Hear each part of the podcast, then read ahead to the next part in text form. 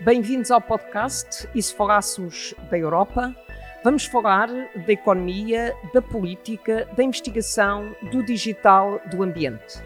Mas também da cultura, das línguas, da poesia. 30 minutos de conversa séria ou talvez não. Muito obrigada, Sara, Sara Machado, por ter aceitado participar no podcast E se falássemos da Europa? Hoje vamos falar de cultura e vamos falar do programa Europa Criativa. A Sara é uma das responsáveis em Portugal pelo programa Europa Criativa. E, portanto, a minha primeira pergunta é exatamente o que é este programa Europa Criativa e qual é o interesse deste programa a nível europeu, para Portugal? Gostava de ter a sua opinião, conhece bem os projetos portugueses, etc. Claro que sim, muito obrigada desde já pelo convite, é um prazer enorme estar aqui uh, e conhecê-la, ainda que, que, não pessoalmente. Uh, sobre a Europa Criativa, é de facto um programa europeu dedicado ao setor cultural e criativo. O que é que isto quer dizer? Ou seja, é um programa de financiamento que funciona em regime competitivo, e isto é uma, uma informação importante, já vou explicar porquê, mas que, cujo, tanto direcionado para o setor cultural e criativo nas suas várias uh, disciplinas, nas suas várias áreas, desde o setor audiovisual, passando pelo setor cultural, até mesmo news media.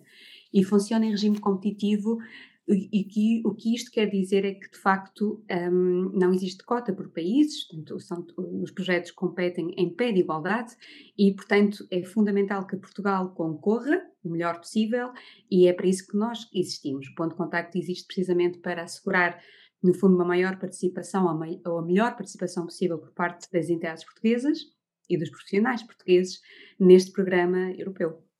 Exatamente, porque uh, essa ideia de ser um programa competitivo uh, é muito hum. interessante, porque isso obriga a que os atores nacionais, a que os programadores, a que, digamos, as, as pessoas ou instituições interessadas em participar no programa estão a competir com projetos dos 27 Estados-membros da União uh, Europeia.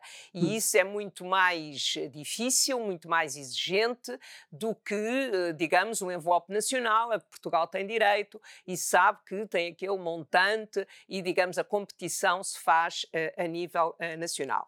Este programa Europa Criativa é um programa que tem, uh, eu diria, três dimensões: a vertente cultura, a vertente média e a vertente transsetorial.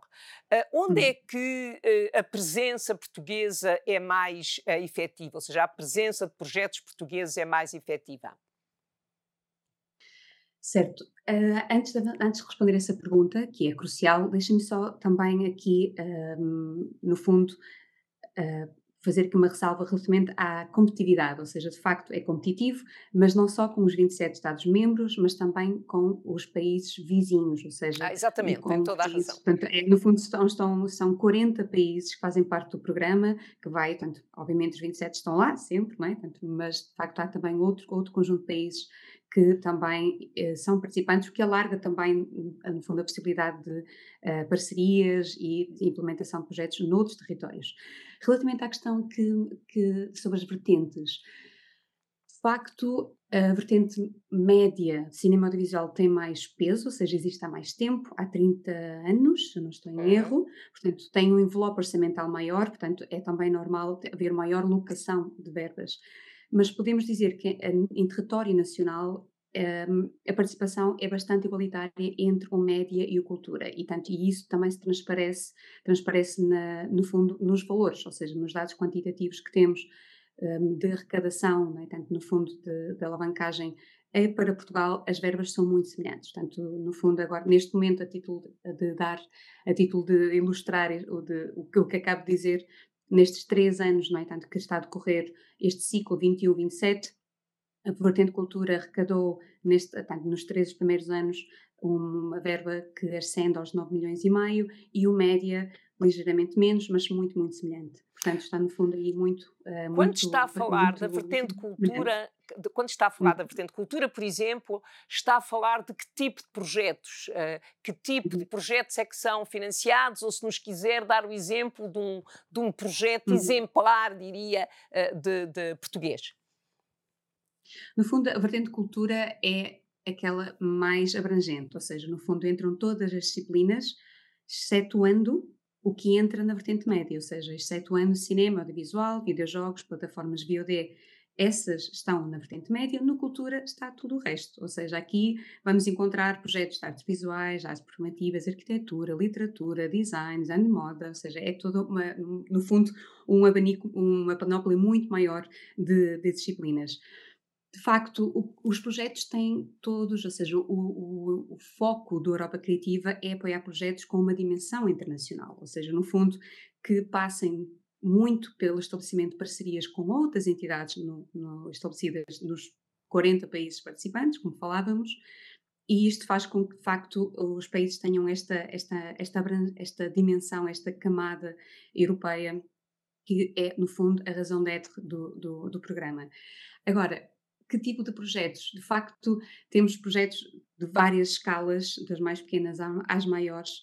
Um, dar um, um exemplo de, uma, de, um projeto de pequena escala, por exemplo, mas com um grande impacto, um projeto que, que no fundo aposta pela sensibilização sobre a inclusão social, portanto é um projeto que se chama Quinta Poncada e que de facto fez uma grande digressão agora nestes últimos dois meses para por, por cinco países da Europa, se eu não estou em erro, para sensibilizar os, as salas de espetáculo sobre a, importância de, de, preparar as salas para receber artistas com deficiência, por um lado, mas também incluir na programação cultural, na programação, no fundo, um, dessas salas, outro tipo de propostas artísticas, como, por exemplo, artistas com deficiência, como o caso dos Quinta Bocada, que existem há várias décadas uh, sediados em Coimbra e de facto fazem um trabalho uh, notável com artistas como dizia, com, com deficiência, mas também, lá está, com, com, uh, com outros, outros músicos que não, que sem deficiência. Portanto, há uma mistura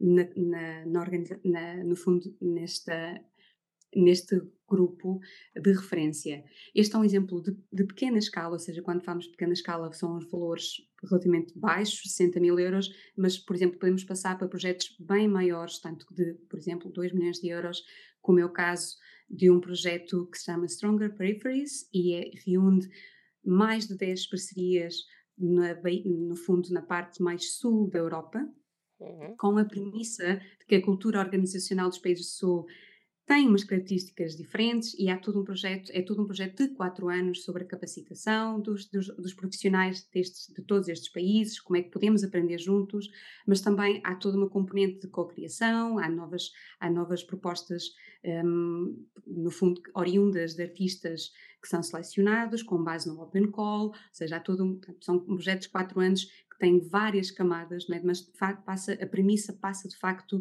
por um, trabalhar mais em conjunto com os países que estão sediados mais na parte sul da Europa, por assim hum. dizer.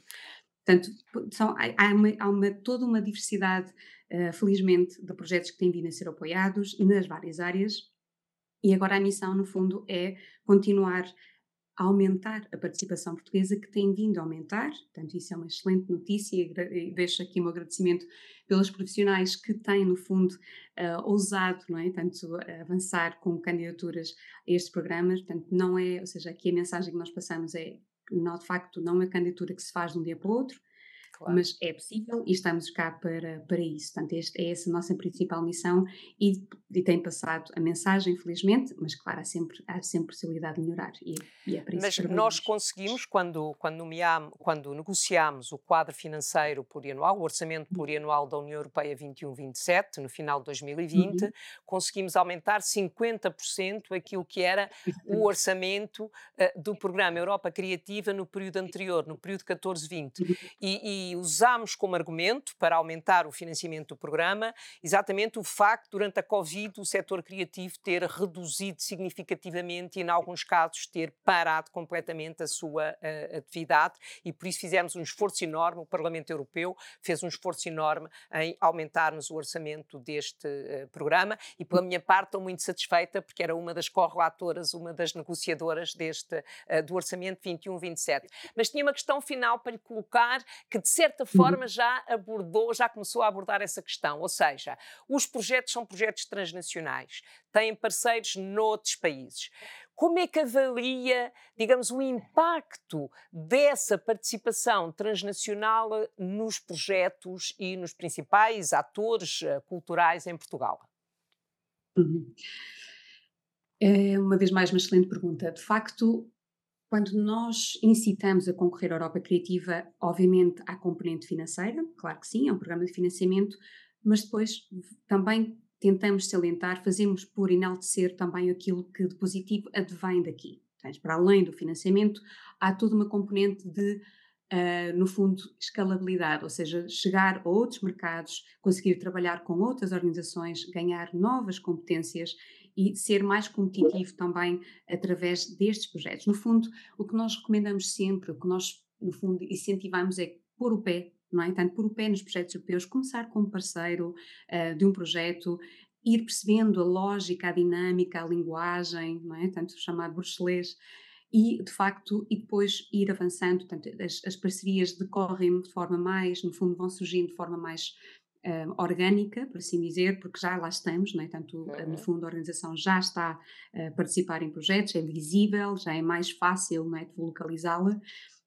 E o, que, do, o feedback que tenho, tanto o retorno que tenho das entidades portuguesas, é que, de facto, é uma engrenagem, ou seja, a partir do momento em que se participa num projeto, é muito mais fácil depois continuar a pertencer, continuar a integrar outros consórcios, no fundo, ter, ter uma maior percepção também mais abrangente de que outros programas também são viáveis a de, a, ao nível de diversificação de fontes de financiamento, ou seja, temos a Europa Criativa, claro que sim, que é dedicado a, a, ao setor cultural e criativo, mas felizmente, e com uma maior verba, muito obrigada por, por ter este incremento uh, notório, mas felizmente temos também outros programas como Horizonte Europa, como Erasmus+, claro. que é possível, não é, tanto fazer aqui uma diversificação de fontes de financiamento, ajustando, obviamente, a agenda de cada programa, não é, tanto, mas é possível, de facto, um, encontrar ou diversificar, no fundo, as fontes de financiamento.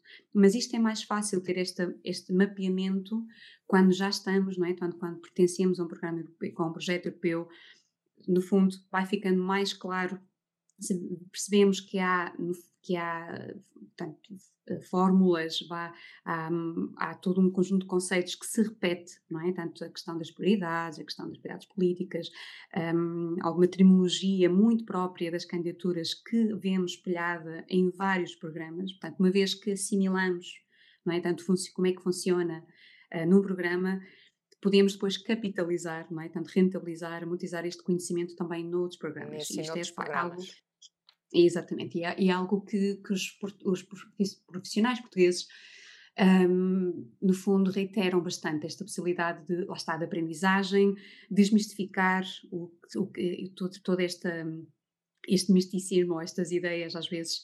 Um, que é inacessível.